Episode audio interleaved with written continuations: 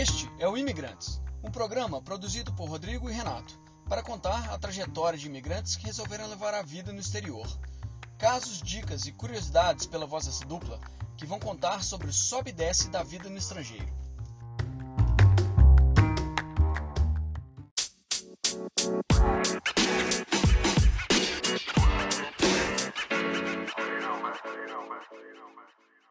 Começando mais um programa dos imigrantes, aqui com o Renato e, aí? e o Rodrigo aqui. Aí no programa de hoje a gente vai falar sobre a trajetória do Renato e como que foi a história dele aí desde que ele chegou na Austrália, tudo que ele passou e, e os up, up and downs. Mas boa noite para você, velho. Um, foi até interessante, vou, vou, começar por um ponto aí que você já colocou, né, os up and downs da vida de imigrante, né?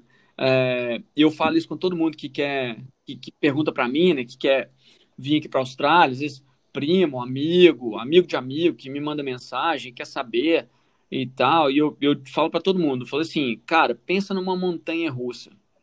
Se você não tem estômago para poder andar de montanha russa, você não vai andar, você vai vomitar, você vai. Tem...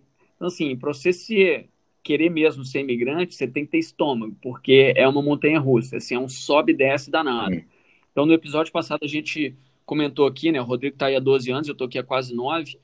Então, sim, subiu e hum. desceu, e subiu e desceu, e agora, e agora nós estamos na descida de novo, por conta de toda essa recessão mundial.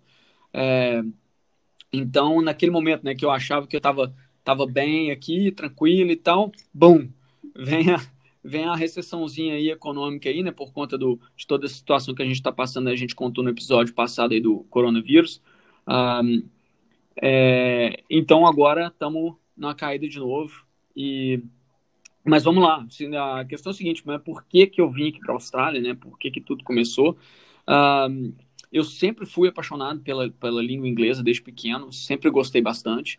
E eu tive uma oportunidade, quando eu tinha 17 anos, é, eu tive uma oportunidade para fazer um intercâmbio nos Estados Unidos e eu tinha que ir antes de fazer 18 anos. Isso foi em 2000. Eu tinha que ir antes de fazer 18 anos.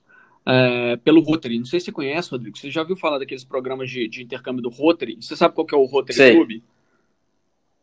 Igual tem o Lion. Lion já ouvi, já ouvi alguma coisa. Então, então, o Rotary.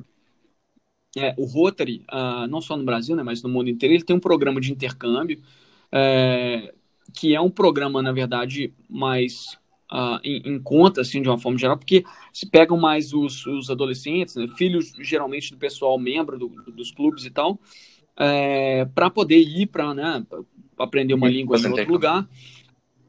É, e aí eu tive essa oportunidade, só que aí na época, cara, em 2000, acho que o dólar tava por volta de uns. O dólar americano tava por volta de quase uns 4 dólares e tal, ou 4 reais.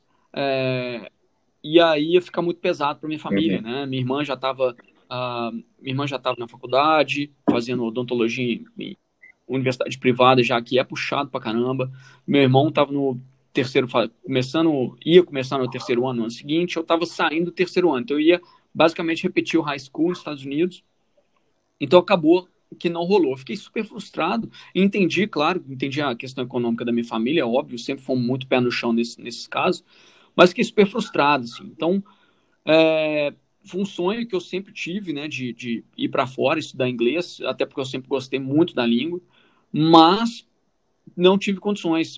Anos depois, 2011, eu comecei a pensar nisso novo. Eu estava numa situação boa, estava com um bom trabalho, já estava com dinheiro, já dinheiro guardado e tal, e tinha umas férias acumuladas e pensei, falei assim, bom, vou é, usar minhas férias, pegar uns 30 dias intensivo uh, e mais uns outros 20 dias, não sei, faço um, um, passeio e tal, mas fazer uns 30 dias intensivos de inglês na Inglaterra. Queria ir para Inglaterra. Queria ir para Inglaterra porque era mais perto da, da Europa. Eu sempre fui afim de conhecer a Europa também. Eu gosto de coisa mais antiga, né? De, tipo de história. É, então eu eu queria ir para lá. Aí comecei a olhar, comecei a fazer cotação e tal, e, e por mais que o, o, a Libra, né, não estava tão, é, não tava tão barata, tá, na época, em 2011, acho que estava uns 3,5, alguma coisa assim. Mas, para ficar um mesinho só, eu falei, ah, tá tranquilo. Isso foi o quê? No, eu começando a planejar esse princípio do ano de 2011. Daí, em setembro de 2011, uh, o departamento na empresa onde eu tava, trabalhava, ele foi fechado. É, ele estava para ser fechado. E como não tem, né, no questão da, da, da, do sistema trabalhista, não tem como diminuir a pessoa de posição para colocar em outro lugar, eles tiveram que me demitir. Uh, então, eu peguei todo o acerto e tal, comecei a conversar uh, e pensei, bom, não tenho, não tenho nada, nenhum, nenhum vínculo com nada aqui agora, no Brasil. É, se eu começar a trabalho aqui agora, eu vou acabar ficando com vontade de ficar, principalmente se for um trabalho bem pago e tal. É, então agora eu não tenho motivo de, de ir correndo, né? Fazer um intensivo de 30 dias. Aí eu conversei com uma amiga minha, a Tatiana, lá da minha cidadezinha de Formiga. É, que eu, eu, cresci em Formiga, na verdade, eu sou de Belo Horizonte, né? Sou nascido em Belo Horizonte, mas cresci em Formiga. Então lá em Formiga, eu conversando com uma amiga minha que morou na Nova Zelândia me contou que tinha, né, tinha vindo para cá e tinha é, é para os lados de cá, né, na Nova Zelândia, falou super bem da Nova Zelândia. E também me falou da Austrália, que muitas pessoas que ela conhecia também tinham passado por aqui. E pensei, né, falei, assim, bom, já era praticamente final do ano, outubro de, de 2011. É, eu era né, verão, mesmo, mesmo hemisfério, né, hemisfério sul também. Eu, assim, ó, eu não teria que comprar as roupas de inverno para poder ir para a Europa, porque eu nunca fui no, na neve, nunca passei frio, igual passaria frio lá. Eu falei assim, ah, por que não, né? Então, um, peguei um pacote na época de cinco meses aqui de intercâmbio, é, pagando menos do que se eu fosse para um mês intensivo para Inglaterra. Então, pensei, bom, pelo menos eu vou aproveitar um verão, fico lá cinco meses, volto para o Brasil, vou para São Paulo, para o Rio, uh, e procuro trabalho por lá, porque isso era antes de Copa do Mundo no Brasil e Olimpíadas no Brasil também. Então, uh, profissional de marketing, é, com inglês. É, eu tive cargo de diretoria no, no, na minha outra empresa. Pensei, bom, vou ficar lá cinco meses, experiência, tipo, tenho, tenho um, umas férias merecidas aí e vou voltar para o Brasil. Só que eu queria ter uma experiência, né? Então pensei que aí voltando lá no passado, quando eu tinha 17 anos, é, eu pensei, bom, eu quero ir para uma homestay quero ficar na casa de alguém para ter uma experiência, ter a cultura daqui, uhum. entender um pouco mais. E apliquei, né? Fiz minha, inscrição lá para vir para o homestay. Aí, você não ficou em homestay, né? Você veio. Não eu, não, eu vim direto, eu fiquei. Na verdade, na época, tive, tive, tive uma sorte, assim, que eu vim com a minha irmã, né? Quando a gente veio a primeira vez. Ou quando eu vim a primeira vez. Ah, e ela tinha uma amiga já que já morava aqui. Então, ela já arranjou e ajudou a gente já direto para um, um apartamento, né? E de uma, ah, certa, é, de uma certa forma, não sei, tem gente que tem, tem experiências boas com, com homestay, tem gente que tem experiências não tão boas. Eu acho que depende muito, sei, às vezes depende muito da idade, né? As pessoas mais jovens, eu acredito que, que, que se você é menos de 18 anos ajuda você tá num homestay. Mas eu não sei, pra, no meu ver, assim, eu normalmente gosto de fazer as coisas por mim mesmo, eu não gosto tanto de de estar tá envolvido ali com, com outra pessoa, não sei. Acho que tem os, os prós e os contras aí, né? Então, é, mas acho, o que, que você achou do caso, homestay?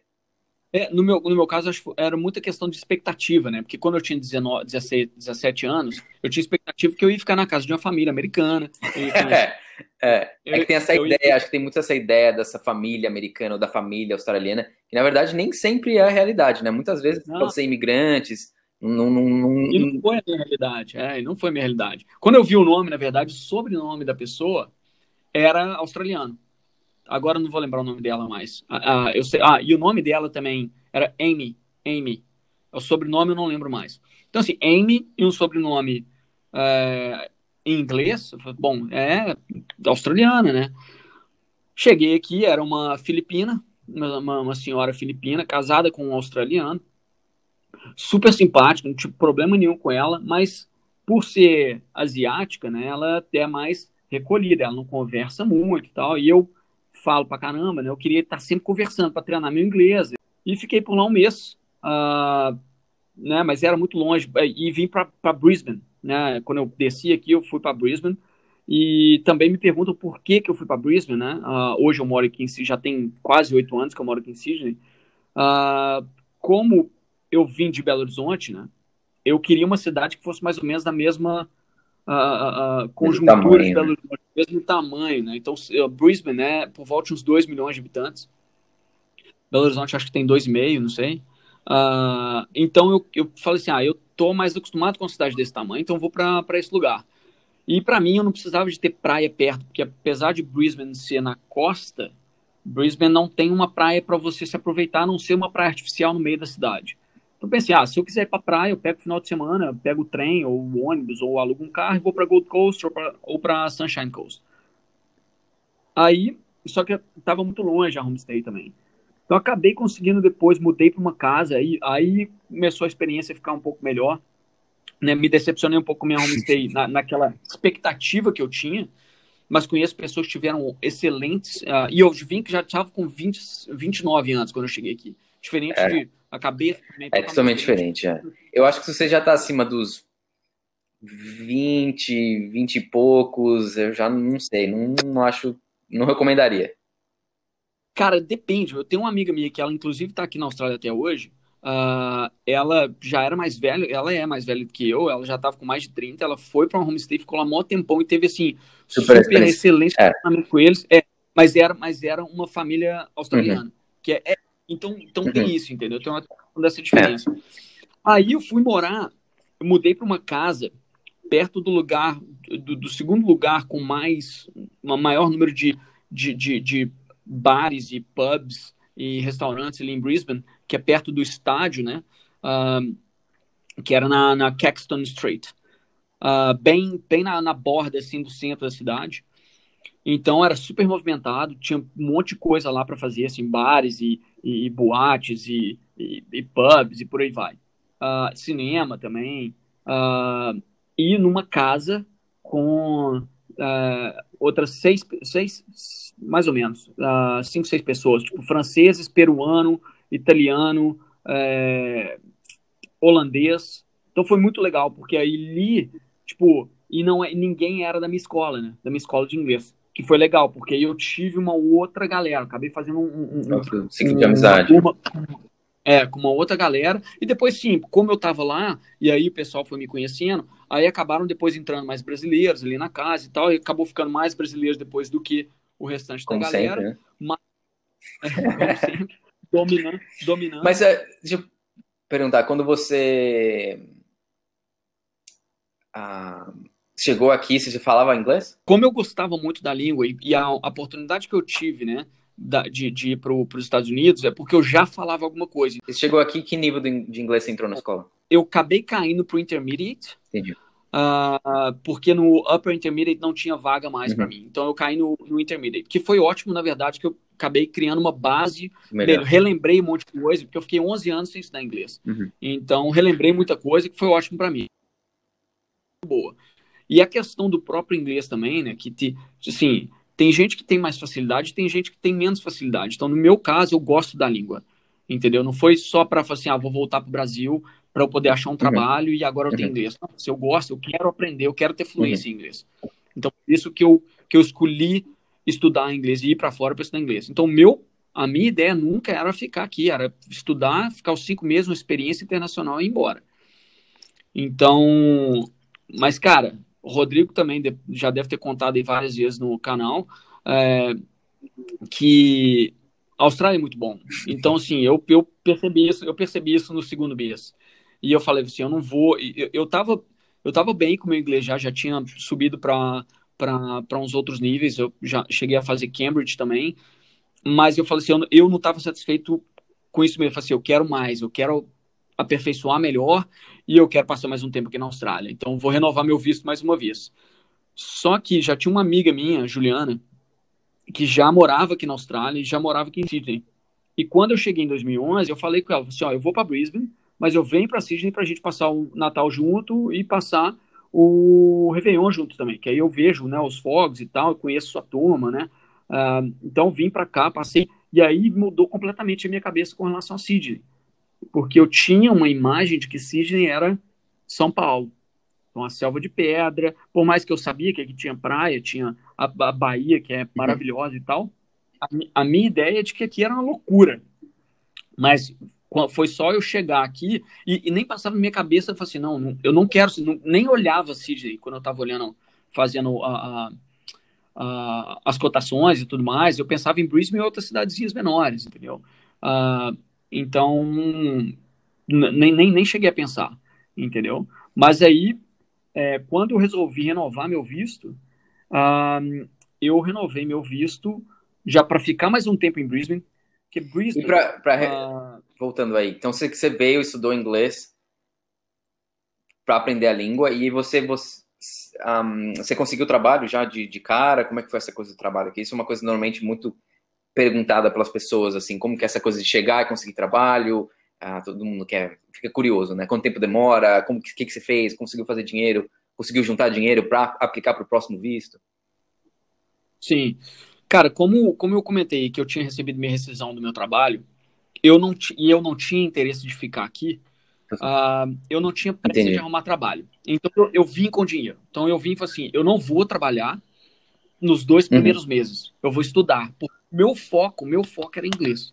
O meu foco era sair daqui falando bem, sabendo entender, falando bem, escrevendo bem. Então eu foquei no inglês os dois primeiros meses. Aí no terceiro mês, eu, eu já estava me sentindo mais seguro também com o meu inglês e tal. E, e, Brisbane, o sotaque do pessoal de lá é muito mais carregado do que o sotaque do pessoal daqui de Sydney. Verdade. Da mesma forma como eu imagino, eu quero que você me conte isso depois aí também do sotaque ainda. Verdade.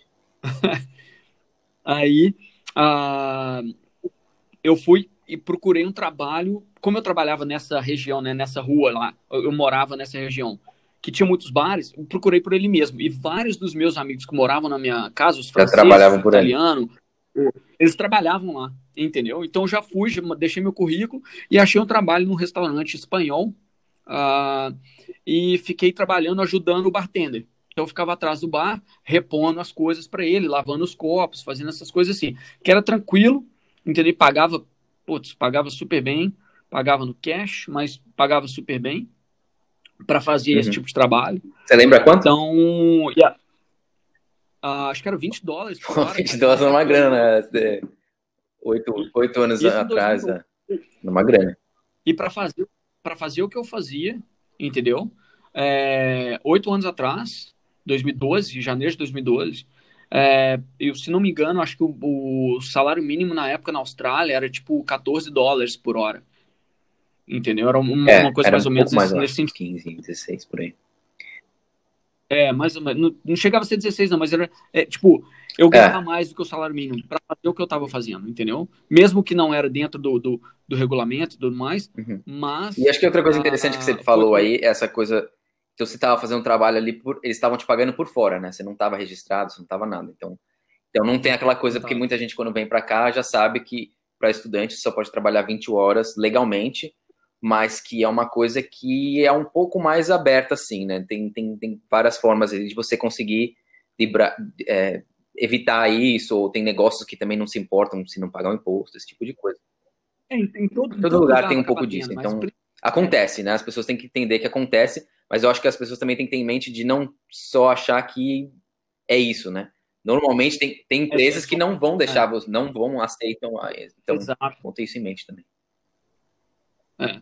Então, é, e, e, fator importante a comentar também é que, mesmo sabendo que eu podia trabalhar 20 horas no, né, legalmente, mas eu estava trabalhando lá ilegalmente, porque eles estavam me pagando por fora, eu eu não trabalhava muito, eu tinha quatro shifts, por ser quatro turnos, né, por, por semana, eu trabalhava só quatro vezes, quatro noites por semana, de seis às dez, onze no máximo, é, e conseguia pagar as contas, porque lá em Brisbane também é mais barato. Então, eu tinha o meu quarto sozinho lá em Brisbane, eu pagava 150 dólares por semana.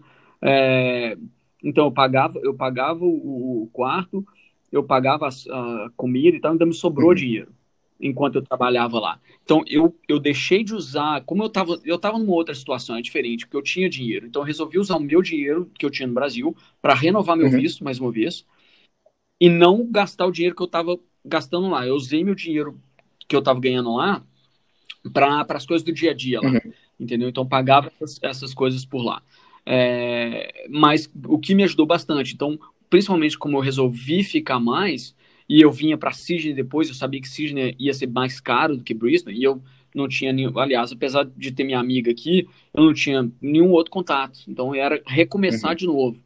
Eu já estava com, com uma turma de amigos, um, um network bem legal lá em, lá em Brisbane, porque muita gente fica preocupada também em vir para cá e achar que não vai conseguir ajuda, mas acho que a comunidade se ajuda bastante, e principalmente quando você tá, quando você chega aqui, acho que você está no, né, no, no, na sim. escola, então tem, sempre tem gente sim, que conhece sim, gente que já está aqui há mais tempo e vai te dar um caminho, vai te ensinar como é que vai fazer alguma coisa. Então, aí fiquei lá em Brisbane, né? Fiquei mais um uh, sei, uh, três, três meses, três, quatro meses lá em, lá em Brisbane antes de vir para Sydney. E eu vim para Sydney também, o maior uh, interesse meu em vir para Sydney, porque um dos amigos da Juliana, essa minha amiga, ele é dono de uma agência de publicidade e minha formação é em publicidade. Uhum. E a gente se conheceu, a gente conversou e trocamos né, uh, várias mensagens. Eu cheguei a fazer um, um, uns trabalhos pequenos para eles, make trial. Aí e, e eu falei, falei assim, ó, tá bom, eu vou, quero ir para Sydney e eu quero trabalhar para você.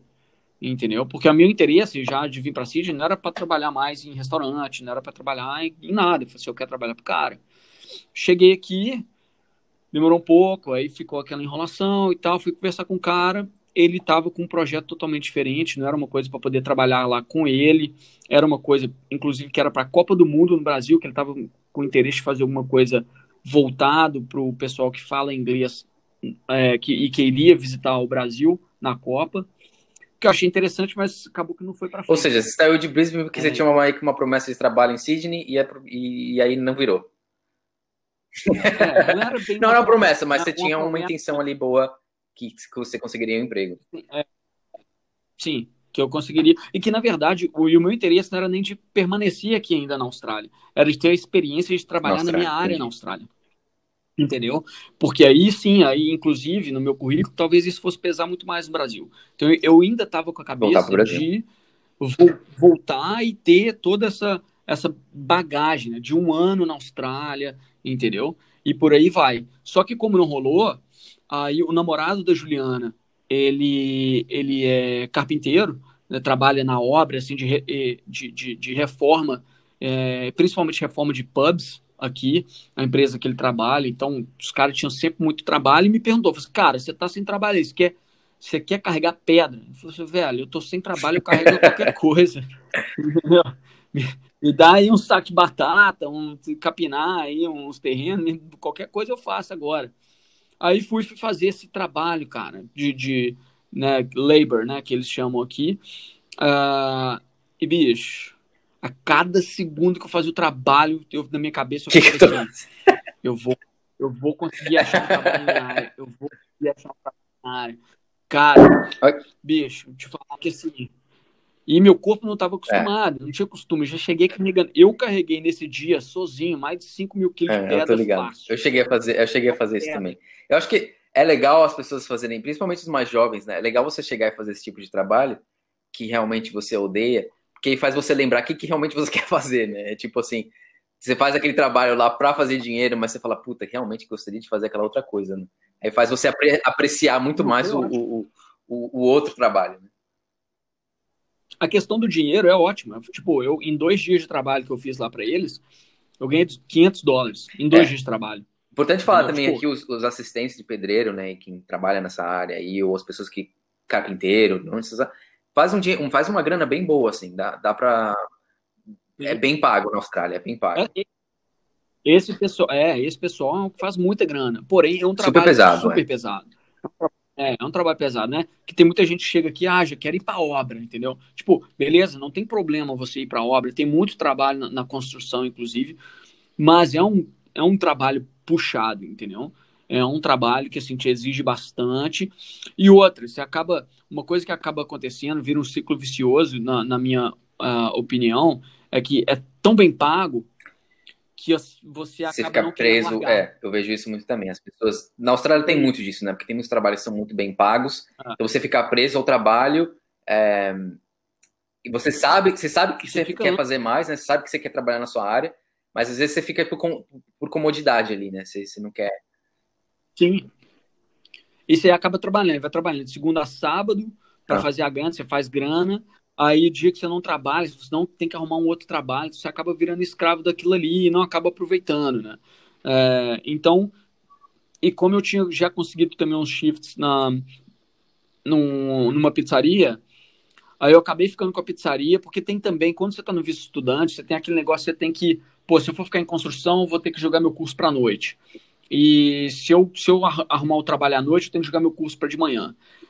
E esse foi só, foi só um casual, eu só peguei um trabalho casual de dois dias, e eu ainda perguntei, você vai ter mais coisa? Porque se tiver, eu até faço mais pela grana, porque eu precisava da grana. Senão, eu vou ficar no restaurante, porque eu já consegui quatro shifts por semana nesse, nessa pizzaria, que não, não paga tanto, mas pelo menos é regular. É uhum. regular para mim. Então, acabei ficando. Aí acabei ficando em, em restaurante mesmo, nessa pizzaria. É, e dessa pizzaria uh, pulei para um restaurante italiano depois, achei que pagava melhor também. Aí eu já estava como, é, tanto na, na pizzaria como no restaurante, como garçom, né, já servindo as mesas, já já estava super uh, confiante no meu inglês também. Então, e é bom, assim, para quem quer uh, praticar bastante, né, esse tipo de trabalho que você lida com o público, você acaba tendo uma melhor experiência, né? Porque você vai estar tá praticando muito mais ali Sim. a língua e tal, e, e, e uma coisa importante que eu falo com todo mundo que quer vir aqui, eu falo assim, cara, foca no inglês, porque no inglês você vai conseguir Sim. melhores trabalhos, melhores oportunidades. Então, e uma coisa vai puxando a outra. Então, quanto mais você pratica, quanto mais oportunidades você tem, melhor você vai ficar. É, e foi isso foi o quê? Julho de 2012. E aí, cara, eu pensei, pô, o meu trabalho lá na, na agência lá do cara não rolou. É, construção vai ser minha última, é, meu último tiro, minha última opção. Vou ficar no, em, em restaurante aqui, mas não quero ficar nisso para sempre. Apesar de que a vida de, de, quem trabalha no restaurante, o pessoal é muito legal. Eu tenho grandes amigos até hoje que trabalharam Excelente. comigo nos restaurantes. São, inclusive são um dos meus melhores amigos aqui na Austrália. É, e, e daí eu falei assim, bom, e já de Brisbane, eu aplicava para alguns trabalhos na minha área para ver de qual é. Se eu ia, né, se iam me, me, me, me chamar para alguma entrevista, alguma coisa assim. E nunca rolou. É, daí, eu pensei, eu no visto estudante, legalmente eu posso trabalhar 20 horas. E aqui na Austrália, diferentemente do Brasil, existe uma oferta muito grande de, de, de, de trabalho meio uhum. período. É, então, eu falei assim, bom, eu vou mudar o foco e começar a aplicar para trabalho de meio período. E comecei a aplicar. Até eu conseguir achar alguém para me chamar para entrevista, foram 284 currículos enviados. Caramba. Então, assim. Mas aí você mandou os 200 e. Quantos? 280 currículos? E aí você conseguiu um emprego?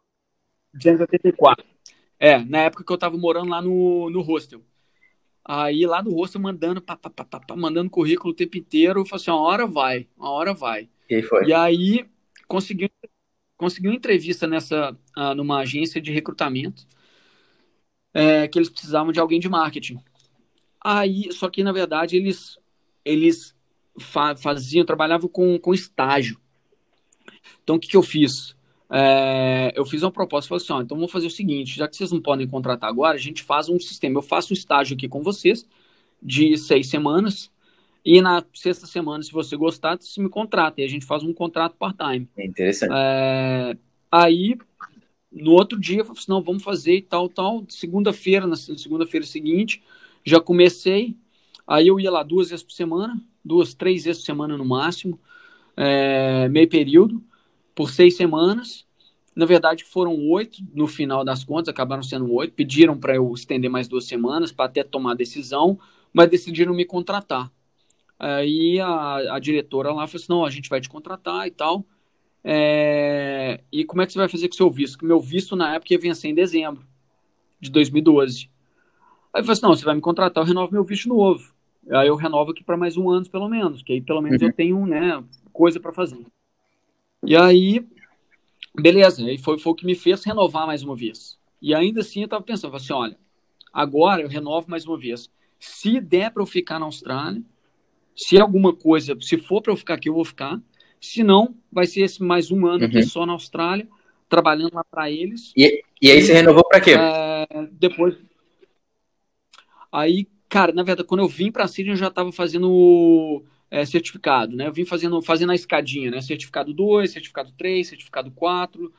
Aí no ano seguinte, 2013, aí eu já renovei para diploma e advanced Entendi. diploma. Isso, para quem não sabe, também é uma coisa muito comum que acontece aqui com os estudantes, que tem alguns cursos que não são assim um super curso, mas ele existe normalmente para as pessoas continuarem aqui na Austrália, que as pessoas usam, né, como para continuar na Austrália, que são cursos normalmente mais baratos e no que não requer você ir todo dia para o curso, né? Então é, é muito comum. Foi um curso que eu também fiz, eu fiz o curso de business aqui, né, de dois anos lá que você precisa fazer. Ah, mas muito comum isso na Austrália, né? É, um, é uma, uma técnica muito comum dos, dos, dos, imigrantes aqui, né? Você vem, começa com inglês, aí vai, vai para um cursinho mais barato que dá para você pagar ali e trabalhar ao mesmo tempo. É interessante. É a máfia, de, é, é a máfia da educação, educação na Austrália, né? É. Não tem como fugir, você acaba, você acaba tendo que fazer isso. Não tem outra opção, ou você vai para uma escolinha assim. Eu já conheci pessoas, por exemplo, da, da, de, de, países que falam inglês, por exemplo, que tem que fazer isso porque eles não conseguem, que não conseguem visto, né? Em países, por exemplo, a América, a África do Sul, eu tinha um amigo na África do Sul que fazia escola comigo. Mano, o que você está fazendo aqui nessa escola ridícula, né? tipo, mas fazer por causa do visto, é basicamente por causa do visto. E quem, normalmente quem tem a ideia já de continuar morando na Austrália acaba seguindo isso, que é um tipo um, é um passo, né? Um, uma escada, né? Um, sim, sim. sim. É. E para o pessoal também entender, para quem ainda não, não, não entende dessa parte, tipo, esses cursos são cursos técnicos, eles são cursos de terceiro grau na Austrália. Eles são considerados cursos de terceiro grau. É, porque o curso de terceiro grau, terceiro grau aqui, ele não necessariamente é só um bacharelado, entendeu? É, esses cursos que eles são chamados de VET, né? Vocational Educational Training, eles são os cursos de terceiro grau também. Porém, nessa máfia da educação australiana, existem essas escolas que têm esses cursos mais fáceis, vamos dizer assim, mais baratos, justamente para poder manter uhum. a extensão do curso. E eu também tinha, velho, eu também tinha um, um, amigo meu da Inglaterra que estava lá fazendo o uhum. um curso junto comigo, entendeu? Então, assim, é. É, ridículo, mas anyway. Reno, renovei para mais, mais um ano de curso, uh, porque aí, aí o pessoal me contratou, estava me pagando semanalmente, bonitinho e tal, até dezembro. Quando eu voltei em janeiro, eu voltei, eu, eu fui porque eu fui para o Brasil, na verdade, férias, uh, e voltei para cá. Aí voltei em janeiro, aí comecei a trabalhar e tal. E aí o pessoal, e, e tipo assim, uma empresa australiana, só com australianos, não trabalhava com nenhum brasileiro nem nada. É, e a empresa começou a não pagar, a não pagar, estava atrasando salário tal, tal, tal. Você está tendo algum problema, né? Até que chegou um ponto que eu falei, mandei um e-mail para o diretor falei assim: olha, já estamos devendo, já tem tantas semanas aí. É, como, a, como o programa tem português aqui mesmo, eu vou falar, né? Tipo, ficaram devendo 6 mil dólares de, de salário. E eu falei assim, olha, eu, eu não tenho como, não posso ficar trabalhando. E, e aí eu tive, como eu fui contratado lá e em uh, ah, 2012 eu ainda estava fazendo restaurante também, né? Tava de garçom no restaurante porque eu queria juntar uma grana. Falei assim, ah, o ano que vem eu vou estar trabalhando só lá na, na, na agência de recrutamento, é, eu não quero ficar, eu não vou ficar em dois lugares ao mesmo tempo. Só que como eles não estavam me pagando, eu tive que voltar a procurar trabalho em restaurante para poder me manter, entendeu? E, ter, e foi essa foi uma época também que a montanha russa estava lá embaixo, porque chegou uma época que eu estava com uh, uma semana lá que eu tinha 100 dólares na conta só.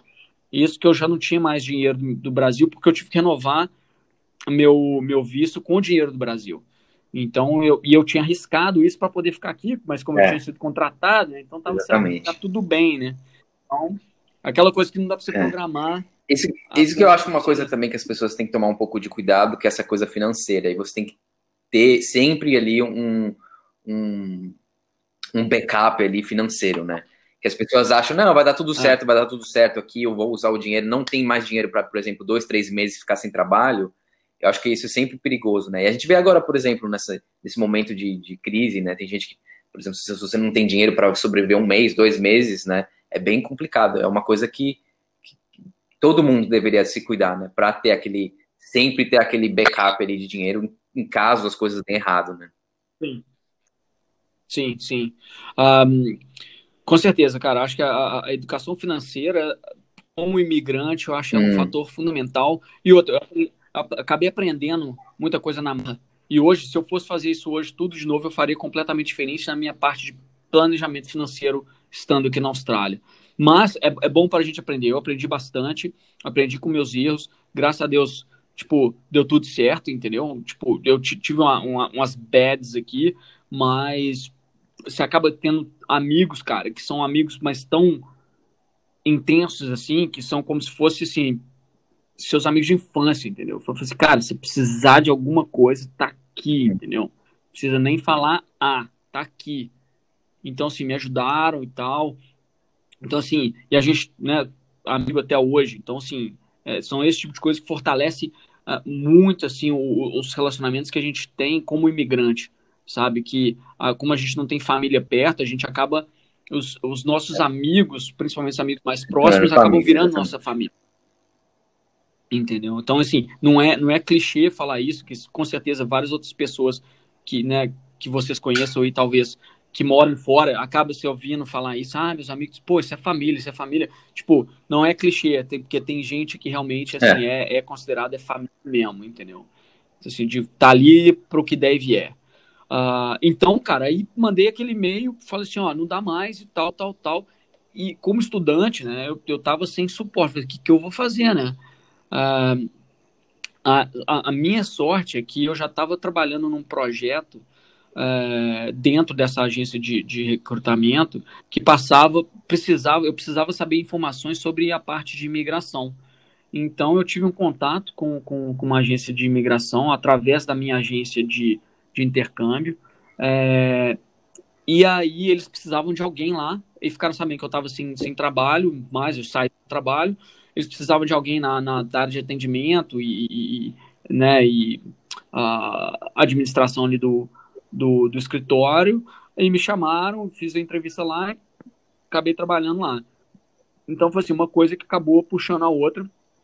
Por isso que eu falo, você tem que meter as caras, você tem que sair mesmo, que às vezes pode estar mal uma hora, mas esse aí, de repente, abriu, foi o que me abriu a porta para um, um emprego melhor, né? Aí, aí foi um emprego melhor. Aí foi tudo direitinho, né? No, no papel e tal, tudo, tudo certinho. É, e, e, inclusive foi a oportunidade que, né, depois de começando a trabalhar nessa outra empresa, uh, cinco meses depois me ofereceram um sponsor. Né, e, e, que eu, e eu, eu não estava procurando um sponsor lá também. Pela posição que eu ocupava lá, a posição não dava sponsor na época. Eu falei assim, não, se eu não estou aqui pelo sponsor, eu estou aqui pelo trabalho, aqui pela oportunidade e as portas que esse trabalho pode me abrir. Então, para mim ali, eu só estava mas acabei fazendo meu trabalho direitinho e tal, e eles gostaram e acabaram me oferecendo uma outra posição que também englobava o que eu estava fazendo ali, já num, num ponto de, uh, de fazer um, um, sponsor. Uma, uma posição melhor na empresa que também abriria a porta para fazer sponsor. Aí eu tenho que voltar um pouquinho, porque na verdade a, a minha esposa hoje, né, a, a gente se conheceu em Brisbane quando eu já estava com visto pronto para poder vir para Sydney. Então a gente se conheceu lá, a gente teve um relacionamento lá, depois a gente ficou um tempo separados. Em 2013 a gente resolveu que a gente queria ficar juntos, ah, que a gente se gostava e tal. E daí, é, como eu consegui o trabalho aqui, contratado, né, bonitinho e tal, e ela trabalhava em restaurante lá também, de uma forma não legalmente, né, era, era meio a meio, uhum. né, vamos dizer assim porque ela trabalhava 40 horas lá, né? então era 20 horas no papel e as outras horas uhum. separado. Então, é, eu falei com elas, vem, vem para cá que daqui a gente resolve as coisas. E ela morava em Sunshine Coast.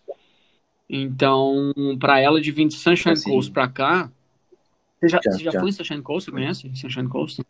É. Pois então, ela estava morando é. em Nusa nessa época. É um lugar, então, é um assim, lugar lindo, né? Demais. Nusa é incrível. é. Para quem não conhece, para quem não conhece, só, só vai no browser aí e digita aí Nusa Sunshine Coast. Nusa é n o É uma cidade bem pequena, né? Deve ter quantos, é... quantos habitantes lá? Não, é, a cidade turística, cara. O que me, me, é, me, lembra muito, tipo assim, naquela parte lá de Nusa Heads, por exemplo, me lembra muito a Rua das Pedras em Búzios, sacou? Mas só, porque é bem, é bem menor do que, do que Búzios, né? Se eu for comparar, assim, não é tão, tão movimentado quanto Búzios. Mas é tipo é. um paraíso lugar é fantástico. E ela só viria para cá se a gente fosse morar perto da praia. Aí eu trouxe ela para as Northern Beaches. Aí eu levei ela em Maine, dei uma passeada lá e ela falou assim, ah, uhum. não, aqui eu moro, aqui, aqui eu topo. Porque nessa época, quando eu tava, é, quando eu comecei a trabalhar, né, e trabalhava no restaurante e tal, aí eu mudei do, do albergue, mudei para uma casa que é numa dessas empresas que trabalha com share house. Uh, fiquei lá, achei assim meio sujeira a empresa porque vendeu o quarto errado, a cama errada, não sei o que, então foi tipo confusão. Fiquei três semanas lá, mudei aí, eu mudei para uma casa que era uma casa parecia casa de fazenda, cara, mas no meio do bairro, assim, parecia que ela já era uma casa antigona daqui de Sydney. Parecia aquelas, sabe, é, é, a casa central da fazenda, grandona, assim. Tinha 12 quartos na casa. Eu, eu dividi uma casa com 20, no pico, acho que 22 Nossa. pessoas, de tudo quanto é lugar. De tudo quanto é lugar. Quantos da Inglaterra, da Alemanha, da Noruega tinha, cara, eles tiveram, na verdade a casa eles deram uma modificada na casa lá. Tinha um banheiro do lado de fora da casa que tinha vários chuveiros, tinha tipo, quatro chuveiros assim, entendeu? Então, é, dentro da casa mesmo, acho que tinham dois banheiros. E do lado de fora, a, é, do lado de fora tinha esse aqui com quatro chuveiros, assim, tinha mais um Nossa. banheiro do lado de fora também. Então, assim, mas, cara, foi legal demais. Então, assim, ainda mais eu. A, a Ariela ainda não estava aqui comigo e, e eu tava eu tava lá com a galera lá e, e, foi inclusive antes da gente resolver ficar junto, entendeu? Então, sim, foi bom demais porque eu tive uma experiência com a galera lá muito legal de, do mundo inteiro. Então, assim, imagina, 20 pessoas, uma casa que não dorme. Né? Você chega, aí tinha gente que trabalhava na obra, que aí saía cedaço, aí chegava às 3 horas da tarde em casa. E tinha galera que só saía às 5 e meia para trabalhar no restaurante e só chegava em casa meia-noite. E aí só ia dormir às três horas da manhã.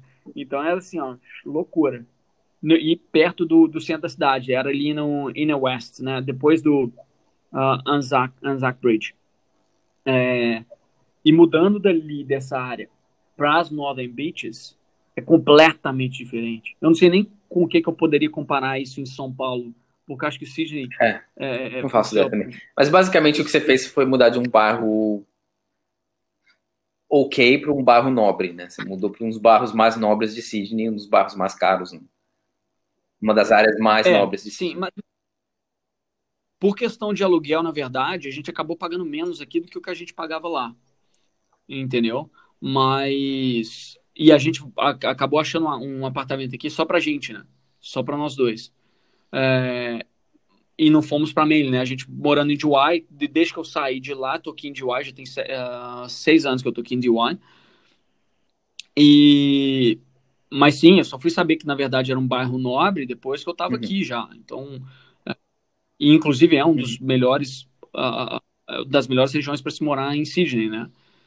Então, mas aí daqui uh, Cara, pois é, tive família, né? A Ariela, quando a gente mudou pra cá, né? Na sequência, assim, ela já engravidou. Uh, hoje temos duas. Do... muito, muito treino, muito treino. Aí temos duas filhas lindas, Tayla e Nina. Uh, as duas nascidas aqui na, na, Austrália. As duas nascidas aqui nas Northern Beaches, né? Em Mona Vale. Uh, e, Elas já são australianas? E, e não, cara, elas, uh, na, na, verdade, não. Uh, aparentemente, acho que antigamente, sim, as crianças que nasciam aqui já nasciam como, como não, é. Porque, no caso, como nenhum de nós dois éramos residentes permanentes, né, ou cidadãos já, é, e na época eu estava com o visto de, de sponsor, ela, é, nenhuma das, as, as, elas a Tayla, quando nasceu, né, no caso, a Tayla nasceu, ela tinha que fazer o visto dela também. Então, ela tinha que ser dependente do meu visto. Então, ela era dependente no visto de sponsor na época, que era o 457. Uh, ah, então, a Tayla também tinha o 457. Uh, ah, a, Tayla, a Ariela era minha dependente, e depois, uh, três anos depois, a Nina nasceu, e a Nina nasceu, a gente estava para pegar o... A gente estava guardando o resultado da, da residência, mas não tinha saído ainda. Então a Nina nasceu também, tivemos que colocá-las no uh, colocá-la no como dependente, já no processo de, do, do visto permanente também. E aí quando o visto saiu, só incluí as duas lá que, que como, como permanentes também, então elas são residentes permanentes.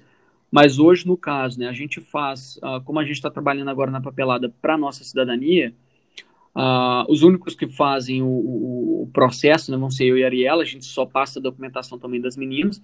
Então a gente vai fazer o exame, uhum. vai fazer o, né, a entrevista e depois o, o juramento lá, né, e o, a cerimônia. E uma vez que a gente recebe isso, as meninas também elas já acabam recebendo a cidadania automaticamente junto com a gente. Elas não têm que fazer o processo, mas elas não nascem como. Isso é uma dúvida de muita gente que acaba me, me perguntando aí se elas já são é. australianas é. e tal. São australianas por terem sim. nascido aqui, são sim. não oficialmente, mas, é, né? Não legalmente. É, no, no, no, papel, no papel não, elas, elas, elas não são ainda, mas estamos aí no processo de, de virar cidadãos em breve. Mas fizemos tudo, tipo, uh, até mesmo né, como ambas uh, nasceram, a gente ainda não estava no visto permanente, a gente fez todo o processo em hospital público, né, no, do nascimento delas, que foi, cara, fantástico. E existe muito aquela coisa né, da gente brasileiro, que a gente não está acostumado com hospital público no Brasil ser bom, Uh, então, no Brasil, praticamente todo mundo de classe média e tal, ou, né, até classe média baixa que tem condições saúde, de ter um é. plano de saúde, acaba escolhendo fazer pelo plano de saúde, porque já está pagando, né, e vai ser assistido pelo plano de saúde. Aqui, no caso, não. Aqui, você tem também, tinha um plano de saúde, mas a gente poderia fazer no, no privado ou, ou no, no, no público, é, sendo que no privado, por mais que o plano de saúde cobrir uma, uma parte, você tem que pagar uma outra parte. Para que, que eu vou fazer isso, sendo que o, o, público aqui, a gente pesquisou e olhou, fomos super bem tratados, tinha, cara, no, no nascimento da Tyler tinha, uh, óbvio, só a, a, a, midwife, que é tipo, é como se fosse a doula, né, no Brasil, não sei se, eu, se, esse seria o nome correto, é a, parteira, É a parteira. É, uh, que é uma enfermeira especializada em parto, né, a, a midwife, é, e aí logo que nasceu já veio o obstetra, já veio uma outra médica, já veio uma outra enfermeira. Então tinha umas cinco pessoas lá na hora que a criança nasce, entendeu? Tem todo o, sim, sim. o, o suporte. A minha, a minha namorada é ginecologista obstetra. Ela é obstetra, ah, ginecologista. Né? É. Ela trabalha também no hospital público aqui, então é, tem tem uma estrutura, os hospitais públicos na Austrália têm uma estrutura bem boa, assim, e grande parte da população usa, né? É, então. É. Então tem assim, por exemplo, muito, muitas pessoas da comunidade brasileira, inclusive aqui, né, amigos nossos, que também tiveram crianças e tal, teve gente que escolheu ir para o privado, porque vem muito daquela coisa na cabeça de, do Brasil, ah, não, eu prefiro ir para o privado. Se tem dinheiro, quer gastar, entendeu? Uhum. Vai. Até para tirar essa coisa, né, uhum. para não ficar assim, essa ideia errada, você, ah, é porque eu estava uhum. no público, entendeu? Mas se você é estudante, cara, se você ainda está com visto estudante, você não tem direito ao hospital público, tem? Cara, uh, você, você, eu acho que. Você mas, mas você paga. Mas vai ter uma taxa, eu acho. Tá? Não? Não, não. Não, porque. Uh, bom, não sei. Agora, te falo a verdade, eu não sei te falar com toda certeza. Mas o que acontece é. Uh, o seguro de saúde ele cobre caso a Ah, é verdade. Estudantes têm seguro de saúde. É que, por exemplo, eu não tenho um seguro de saúde. Eu não pago seguro de saúde. Eu só, eu só uso eu o, pago, o, público lá e não, não pago a parte, né? É verdade. Quando você é um estudante, você tem que pagar obrigatoriamente. Você tem que ter um seguro de saúde para estudar aqui. Cobre se você ficar grávido. Cobre. É, é. Porque tem muita coisa que o seguro de saúde vai cobrir só metade, ou 40%, ou não sei o quê. Quando da questão da gravidez, o seguro de saúde cobre. Porque, inclusive, quando a Tayla nasceu, a Ariela ainda não era minha dependente no visto. Ela ainda estava com visto de estudante, por questão de que ela não podia fazer o raio-x para poder entrar, porque ela já estava grávida, para poder entrar como dependente no meu visto. Então ela teve que esperar a Tayla nascer para a gente poder colocar a Ariela e a Tayla no meu visto. É melhor você falar. Então assim. Ficou confuso aí, que eu não sei quem é quem. Mas você falar sua esposa e sua filha. É, minha esposa e minha filha. É. A Ariela é minha esposa e a Tayla é minha filha. A sua esposa teve que entrar no seu ah, visto então... para poder fazer o, o exame? Não. Não. Ah, é, para ela. Não, é porque quando ela, como ela estava grávida, ela não pode fazer o raio-x. Entendeu? Então ela teve que aguardar a Tayla nascer para depois fazer o raio-x para poder entrar no meu visto. Fica ah, dependente, entendeu? Então, então, ou seja, o seguro saúde que ela tinha naquela época cobriu. Apesar de que eu tinha um dinheiro separado, guardado, que eu fiquei com receio de ser cobrado de alguma forma, cobriu tudo. No público, cobriu tudo. No privado, ele ia cobrir, ele ia cobrir, acho que quase tudo, mas você ainda tem, acho que você paga a hospedagem no hospital, um negócio assim, você tem umas taxinhas do hospital que você acaba pagando. Mas o, a, a, a parte do trabalho de parto lá, aqueles negócios lá, está tudo coberto. Entendeu? Então, é, mas é isso, cara, assim, basicamente, é, apesar de que também, né, quase uma hora de, de, de, de coisa, de, do, do, do programa aí, é, chegando aí nos finalmente, é, é, é isso aí.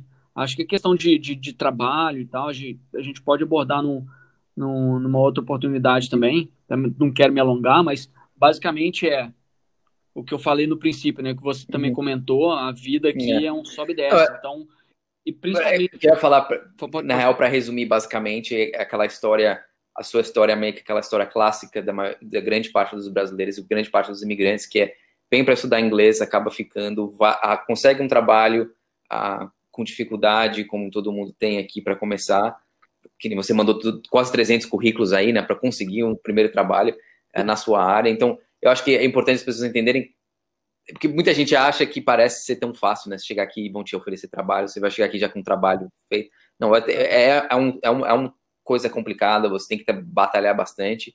Então, você conseguiu primeiro trabalho, mudou de cidade em busca de outro trabalho, né? Disso te levou a um trabalho que depois te levou para outro trabalho que te permitiu conseguir o visto. Então, é, é e, nesse, e, e, nisso tudo você está ali dependente do, do, dinheiro que você ganha na Austrália, você não sabe o que vai acontecer, você não sabe se você vai conseguir o trabalho ou não. Então, e, e a que momento assim que você realmente parou e falou, eu a Austrália é minha casa, é onde eu quero fazer minha vida?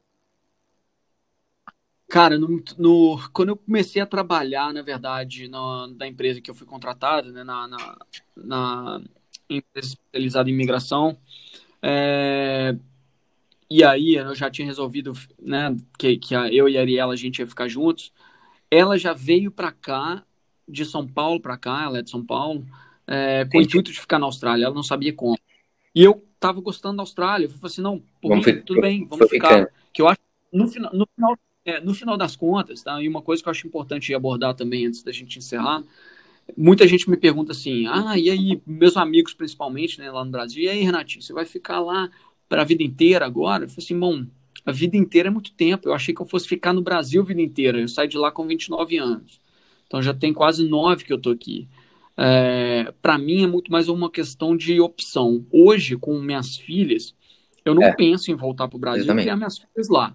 Entendeu? questão de qualidade de vida, que está 100% ligada com segurança, está 100% Segurança, educação, qualidade quali... é, é, Saúde. segurança em primeiro lugar. Você se sente seguro no lugar, você se sente mais tranquilo, a qualidade de vida que você vai ter é muito melhor. Então, principalmente para minhas filhas hoje, aqui, pô, moro do lado da praia, cheio de parque aqui, tem, sabe, tipo, a opção que eu tenho aqui é muito melhor que a opção que eu teria no Brasil. Porém, a, eu acho que a vida, a, a minha vida como imigrante, para mim, na minha cabeça, é ter opção. Se eu quiser um dia voltar para passar um tempo com meus pais, dar para minhas filhas a oportunidade de passar, viver com, com a família lá e conhecer, né, né, passar um tempo com os primos e tudo mais, eu tenho opção depois de voltar para cá se eu quiser. É muito a, a questão é, para mim naquela época eu pensava, bom, tá bom, recebi a oferta aqui de sponsor, daqui dois anos, no máximo três, eu pego a residência e beleza, pelo menos eu tenho opção. Se eu quiser uhum. ficar aqui ou não, depois eu se eu quiser voltar eu posso. Então, que eu resolvi mesmo, cara, foi, eu acho que assim, que caiu a ficha, foi quando minha filha nasceu. Mas eu já, em 2013, eu tava né? apaixonado aqui já. É, já não falei assim, bicho, esse lugar é fantástico.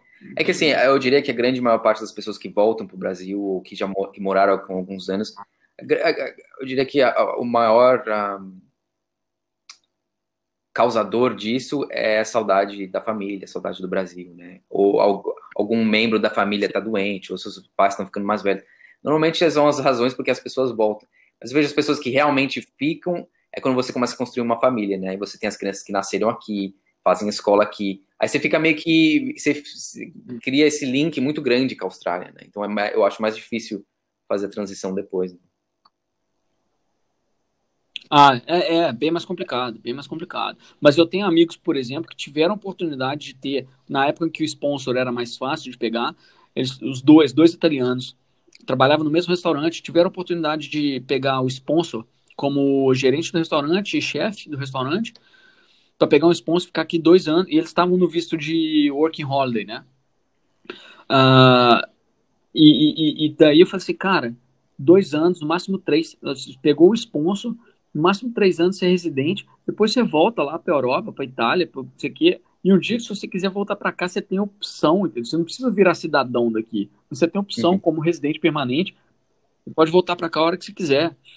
Então, assim, é muito mais essa questão de, de ter opção. Mas, óbvio, assim, né, como, como você levantou aí, tipo, tem a questão da persistência. Eu persisti em tentar achar mesmo um trabalho na minha área, ou mesmo que, na verdade, eu nem sabia se eu queria mais. É, eu, eu mandei currículo, estava mandando, mandando, porque eu queria, eu já estava, assim, pensando, será que é isso mesmo que eu quero fazer? Será que é porque eu trabalhei com isso, ou, ou, ou trabalhei com isso antes, ou porque eu formei com isso, eu tenho que trabalhar com isso? Eu acho que eu não tenho que trabalhar com isso. Mas eu quero dar mais uma chance aí, ver se é isso mesmo que eu quero. Então, hoje eu sou muito mais é, é, é na parte de, de vendas mesmo, assim, do que do que falar assim, sou uhum. publicitário. Não, uhum. me formei em publicidade, mas não, nunca trabalhei. E eu acho que agora seria interessante para a gente terminar aí você que, que, que, conselhos eu acho que você daria para essas pessoas que estão pensando em entrar num, num, processo de imigração ou estão no processo, tão como estão no processo. Qual, quais são alguns pontos que você acha que você aprendeu durante esse processo? Alguns pontos que são válidos, o que ajuda e o que não ajuda? Cara, um, primeira coisa de tudo, né? Apesar de que a gente não, não sabe como é que vai, vai ser a situação, questão de imigração aqui na Austrália nesse, nesse momento, né? Como é que como é que tá? Ainda não procurei por isso aí, mas independente do país que a pessoa esteja escolhendo ou já no processo de imigração, é, a primeira coisa de tudo é focar, sim, em imersão mesmo na questão da língua. Tá? Então, independente de onde que você esteja indo, né? Qual língua que você vai aprender é, né, qual, qual língua que eles falam no país que você está indo aí, sem a imersão na língua. Quando eu cheguei aqui, eu tirei o meu, o meu ainda tinha um iPod é, pequenininho, eu tirei todas as músicas em português. Eu não conversava no Facebook durante a semana uhum. com, com os amigos e tal. Falava com minha é. família só uma vez pro final de semana. Então, sim, imersão na língua. Imersão na língua. Que vai te ajudar a ter melhores trabalhos, melhores amizades, melhores oportunidades. A segunda coisa é o planejamento financeiro, tá? Uh, isso conta, isso, assim, é, é, é, tá bem, tá bem é, vigente, né? Principalmente na, na, situação de hoje, que muita gente, que, por exemplo, vários estudantes que acabaram de chegar agora em janeiro ou fevereiro, é, chegaram aqui já com o intuito, e a gente falou isso no programa passado, que acabaram de chegar aí e agora vão acabar não conseguindo trabalho. Que às vezes a pessoa fala assim, ah, vou chegar lá, já vou começar a trabalhar Exatamente. com isso Justamente. Né, já tá Planejamento financeiro tá é importantíssimo e ter aí alguns meses de, de backup em, em caso alguma coisa dê errado. Tem muita gente que, que acha que vai vir para cá e aqui é terra de fazer dinheiro, blá blá blá, e não consegue, não consegue, não consegue emprego, fica preso em alguma coisa, dá alguma coisa errada, blá blá blá. E tem aquela, e ter, eu acho também legal essa coisa de voltar para o Brasil, né? Tem gente que eu vejo tem gente que vem para cá e fica anos e anos sem visitar a família, porque nunca se plane, nunca planeja financeiramente para comprar passagem de avião, esse tipo de coisa. É. Ou, ou acaba saindo Exatamente. de muita então, farra, indo pro, pro... O planejamento financeiro é muito importante. Então, tem que ter a, a, a, as, as festas, né, e aproveitar o seu tempo na Austrália, mas também tem que ter isso em mente, que você precisa de dinheiro para ter o backup, você precisa de dinheiro para voltar para o Brasil, você tem que pagar os seus vistos, né? Que é muito dinheiro normalmente. Para quem, para as pessoas terem uma ideia, e o visto que se aplicou aí pro, pro, pro sponsorship, na época custou quanto para você? Cara, agora sim de cabeça eu não vou lembrar Provavelmente, bem, não, só, só pela. É, é, eu, eu, eu, contando que eu não, não paguei. A agência, né? Porque era você estava trabalhando na agência agência, eu trabalhava lá. Então, para mim, só as taxas do visto foram mais ou menos uns 5 mil dólares na só época, governo, acho, né? mais ou menos. 5 mil dólares cinco e governo. É, só, só, E aí só uma agência, de, uma agência de É, imigração, por depois- exemplo, aí cobraria pelo menos uns 2 a 3 mil dólares para fazer um processo desse, né? Mais ou menos. Mais Talvez ou menos, mais hoje em dia. O é, meu eu paguei Sim. 8, acabei pagando 8 ou 9 mil dólares no total ali, né? no total. Então, é. Ah. Se você É. pensar para um estudante que trabalha ali no restaurante, blá, blá, blá, pagar visto, pagar a escola, né? Lembrando que tem que estar pagando escola enquanto você está. Então, planejamento Enquanto tá financeiro é dinheiro pra importantíssimo. pagar o Então, língua, planejamento financeiro. Dá mais uma dica aí, o que você acha? E a terceira coisa, eu acho que é, é- é- é paciência, assim, igual é, é- é persistência, da mesma forma que eu ah, falei, assim, ah, eu quero tentar, eu vou mandar currículo, eu mandei, né, eu, e eu contei, foi 284 ah, currículos enviados até eu conseguir uma, uma- um- alguma coisa. Então, é correr atrás, então é não, não ficar parado, é persistir mesmo. Você, você acredita que você quer aquilo que você quer, vai atrás, entendeu? E vai Acho que persistência, é, persistência e paciência é essencial, porque é um processo longo, demorado, para você virar um, um- um- cidadão australiano, são pelo menos aí oito, eu diria, pelo menos oito anos a maioria das pessoas, pelo menos. Eu acho que eu demorei uns sete, sete ou oito também. Então é um processo demorado, vai ter que ter paciência e persistência, né? Porque você vai estar ali tomando na cabeça todo, todo, todo ano, né? Tomando na cabeça e você vai falar, não, eu, quero- é aqui é onde eu quero morar, aqui eu quero onde morar, aqui é onde ficar. Grande parte das pessoas, né? nem todo mundo, tem gente que tem os processos muito fáceis e tem gente que já chega aqui como um, um visto de permanência, né? Tem, tem ca- cada um tem um caminho É, diferente, é, cada um tem um caminho diferente, mas eu diria que para a grande massa da população vai ser uma batalha bem grande aí, você e tem que ter muita paciência e persistência. Inclusive, inclusive, eu acho que para quem vem aqui já, quem nunca veio para cá e de repente cai aqui de paraquedas já com visto permanente porque vem num visto de skilled, às vezes a pessoa chega aqui perdidíssima porque ela não sabe É. de nada daqui, ela não, Não, tem nenhuma Apanha, informação. é. Você chega com visto também, você apanha da mesma forma. Eu já vi muitas pessoas, tenho amigos também que estão apanhando até hoje aí. Tem um tempo de transição, aqui não é o Brasil, é outro país, é outra língua, é outro esquema. bom. Todo mundo apanha. Você chegou aqui, você vai apanhar, não interessa se você já tem um visto ou não. Tem, tem gente que apanha um pouco menos, né? Que tá mais preparado para apanhar, tem gente que apanha, mas todo mundo acho que vai apanhar. aí. É verdade, é verdade. Cara, e é isso aí. Eu acho que se alguém também tiver, apesar de que né, nós estendemos mais do que o normal aí do, do, do tempo do programa, mas é, tem sempre vai ter muito mais coisa para contar também. Tem muitos detalhes na, na- na trajetória inteira. Então, para quem quem estiver ouvindo, quiser deixar aí pelo Anchor, ah, quem estiver ouvindo pelo Anchor, tem como deixar uma mensagem de voz pra gente. Se tiver alguma pergunta, pode deixar pra acho que para finalizar é importante Ah, falar aí para as pessoas, então a gente vai até colocar esse vídeo no YouTube. E aí na descrição do YouTube, para quem quiser também, Sim. eu vou deixar os links para o Spotify e para o Anchor, que são as plataformas de podcast aí. Então, para quem quiser. é, são programas mais longos agora, é uma conversa, então para quem não quiser assistir o vídeo, põe aí no celular, vai dar uma corridinha lá, né? Vai escutando a gente aí. Então, eu vou deixar os links aqui na descrição do vídeo, para quem está assistindo o vídeo, né? Então, você pode ah, seguir a gente lá no Spotify, que, que, que, que, as podcasts vão estar lá também ah, disponíveis. E é isso, né? E tem o Anchor também, mas eu diria que o Spotify é o, é o mais famoso aí, a galera mais usa. Então, É, é, é mais popular, é mais popular. A, que- a questão é que o, o, o, An- o Anchor, na verdade, ele é do Spotify, entendeu? Então, pra, é, que muita gente não, não conhece ainda, ele é uma Podcast. plataforma de, de, de podcast. Ah, e a- e a questão é que o é, da mesma forma como o vídeo vai estar no YouTube, né, no, no, no canal, é, e as pessoas podem deixar os comentários lá embaixo e tal, e a gente, né, o Rodrigo sempre acaba ah, se interagindo com o pessoal lá no, no, no YouTube.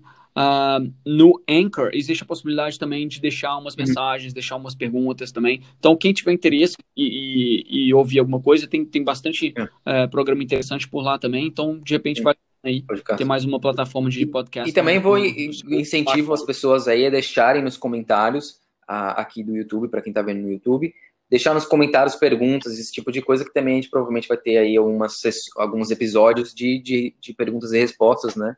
Ah, a gente vai pegar as perguntas aí que as pessoas mais têm, e eu acho que é importante também. Então não esquece de deixar se vocês têm perguntas pra gente, perguntas pro Renato aí, ou mais perguntas sobre a família dele, ou sobre a história dele. E é isso, né? É isso aí. É um resumo. Né? a história é muito grande, né? Tem muitos detalhes. Mas acho que deu para dar uma, uma, uma, uma, visão geral assim da sua história. E eu acho que essas três são três um, ah, lições importantes aí que você teve, que, que você vê no, na sua trajetória, né? E eu acho que pode ajudar bastante as pessoas a entenderem como que como que essa trajetória funciona, né? Vim mais preparados. Para não passar perrengue. Na verdade, não é para não passar. É, é para já estar tá mais preparado mentalmente, né? Quando você já chegar aqui, você já sabe, puta, vou sofrer nisso, vou sofrer naquilo, né? Não vai ser tão fácil assim. Tem gente que acha que. Eu vejo muita gente que às vezes volta indignado, né? Que fala assim, não, porque não achei emprego, porque não achei isso, porque não deu certo. Ah, ah a vida, né? Nem tudo dá certo, nem, nem tudo funciona. Mas é, para quem tenta, né, para quem persiste, normalmente funciona. A maioria dos meus amigos que estão aí, você também é um exemplo, todo mundo que persistiu, a gente está aí, sobrevivendo, tem uma vida boa hoje, segurança sim, sim. e tudo mais. E tem também a questão de estar tá no lugar certo na hora certa, né? Porque eu conheço gente que está aqui há mais tempo que eu é. e está até hoje lutando, entendeu? Tá hoje tentando aí. Então tem, tem uma questão de, de sorte também, sim, e, sim, persistência. Sim. Mas eu diria que tem passos e tem coisas que pessoas fazem melhor do que outras tem coisas mais inteligentes, coisas que você Sim. pode planejar melhor, que vão te ajudar você a atingir o objetivo muito mais rapidamente. Eu vejo que tem pessoas que às vezes se perdem aí no processo, e, como você disse, acabam ficando em empregos que por comodismo e não procuram coisas que de repente dão um futuro. Então tem ou uma progressão, poderia melhorar futuramente. Exatamente, exatamente. Então tem aí um certo ah, eu perdi a palavra agora. Bom, é isso. quer, falar, quer falar inglês? Fala inglês. A gente É, o inglês. É... Não sei, é que você, é que você não, não sei se você percebe isso, mas você, a sua mulher é brasileira, né? Eu, são, são 12 anos, todos Sim, os meus namorados. Eu nunca tive uma namorada brasileira na Austrália, fazem 12 anos aí que não tem uma namorada brasileira, mas brasileiras sempre foram, minhas namoradas sempre foram estrangeiras. Eu sempre morei com pessoas estrangeiras tenho muitos poucos amigos brasileiros, então meu, o meu uso do meu português é limitadíssimo. Então, às vezes. Você quer, você, você quer terminar a amizade? tá, tá tranquilo. brasileiro, que eu tenho amizade com brasileiro, que isso? É, mas pois é, né? Porque em casa é uma, é, principalmente por conta das meninas mesmo também. Uh, é, a gente só fala por, em casa só português. Posso, quem tiver alguma dúvida com relação a essa questão também de criar é, crianças bilíngues aí também, só mandar uma, um, aí embaixo aí, ou por áudio pra gente, que eu, eu, eu dou umas, umas dicas aí e falo o que, que eu faço, né? Não falo que eu faço é certo, mas pelo menos tem funcionado Legal. pra gente. Bom, até aí. A gente se vê no próximo episódio.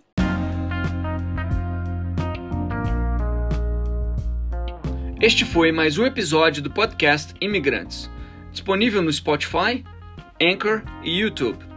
Inscreva-se no nosso canal e receba notificações sobre novos episódios. Você pode também enviar suas dúvidas, perguntas e fazer seus comentários através do Anchor. Assim poderemos cobrir as questões mais importantes nos próximos episódios. Até lá!